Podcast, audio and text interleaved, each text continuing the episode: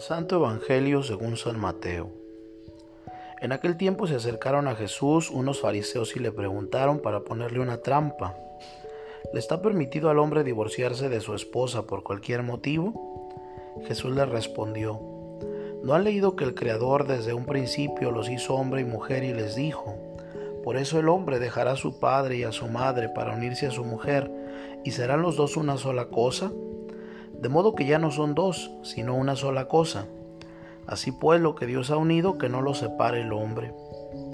Pero ellos replicaron, entonces, ¿por qué ordenó Moisés que el esposo le diera a la mujer un acta de separación cuando se divorciara de ella? Jesús les contestó, por la dureza de su corazón, Moisés les permitió divorciarse de sus esposas, pero al principio no fue así. Y yo les declaro que quien quiera que se divorcie de su esposa, salvo en caso de que vivieran en unión ilegítima y se case con otra, comete adulterio. Y el que se case con la divorciada también comete adulterio. Entonces le dijeron sus discípulos, si esa es la situación del hombre con respecto a la mujer, no conviene casarse.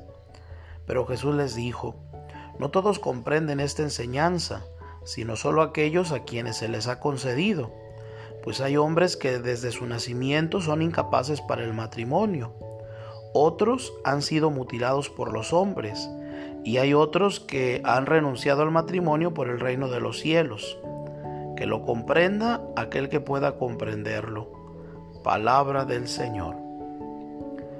Jesús nos dice con toda claridad que la sexualidad y el matrimonio no deben regirse únicamente por el instinto o el capricho en tiempos de Jesús, el matrimonio era una unión por conveniencia o por acuerdo de las familias.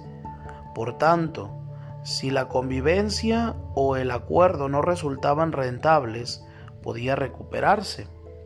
Jesús el Señor afirma una doctrina distinta, acudiendo a la raíz del matrimonio que brota de la voluntad de Dios. Lo importante es lo que Dios instituyó el matrimonio fue instituido como una alianza o compromiso de por vida entre dos personas, sin más condiciones que el de la entrega de modo absoluto. A veces la indisolubilidad conlleva dificultades, no cabe dudas, pero en algunos casos son frutos de los errores o de la voluntad torcida de los hombres, y eso no puede anular la voluntad radical de Dios. El matrimonio como alianza no se puede romper ni siquiera por la culpa del otro. El hombre y la mujer se entregan el uno al otro y no son sino una sola carne, con la misma ternura con la que Dios se entrega a las personas que le ofrecen gozosa acogida y compromiso de lealtad. El proyecto de Dios era bello. En el paraíso el amor había encontrado en plenitud al hombre y a la mujer. Ese amor era y debería ser un reflejo del mismo amor de Dios, pero ese proyecto quedó destrozado por el pecado. Ahora vivimos en un esfuerzo continuo y difícil de reconstruir aquel sueño, pero eso, cada pareja, cuando se casa, nos permite ilusionarnos de nuevo al soñar en, en, que el amor es posible. Y cada fracaso de una pareja en su amor se convierte en una pesadilla. No se trata solo de su fracaso como personas. Su fracaso es nuestro fracaso, su dolor es nuestro dolor. Una vez más el sueño de Dios se ve frustrado.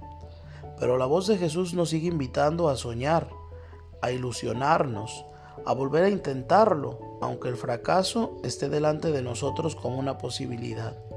Porque el amor entre el hombre y la mujer serán siempre uno de los signos más bellos del amor con que Dios nos ama.